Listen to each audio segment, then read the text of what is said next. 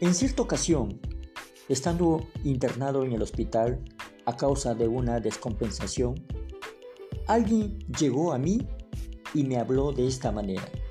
Señor Peso, otra vez por acá, debe aprender a controlarse mejor, me dijo. Eso fue para mí una fuerte llamada de atención.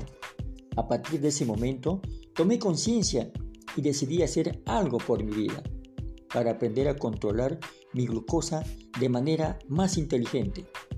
Había decidido domesticar a ese caballo salvaje que ya vivía en mí, comparación que yo hacía a mi diabetes descontrolada. Nos escuchamos en el próximo episodio.